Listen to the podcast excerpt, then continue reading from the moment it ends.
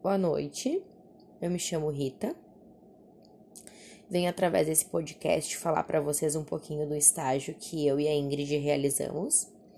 Nós montamos um projeto de estágio para educação infantil voltado para as histórias. Trabalhamos contos. Foi realizado o planejamento de cinco aulas Dentro dessas cinco aulas, cada dia foi trabalhado um conto com as crianças. E em cima desses contos, nós trabalhamos algumas atividades.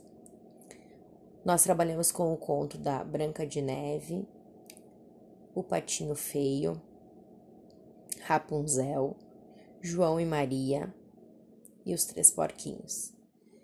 Em cima desses contos também trabalhamos sentimentos, porque nós achamos de muita importância trabalhar sentimentos no momento, devido ao momento que estamos vivendo.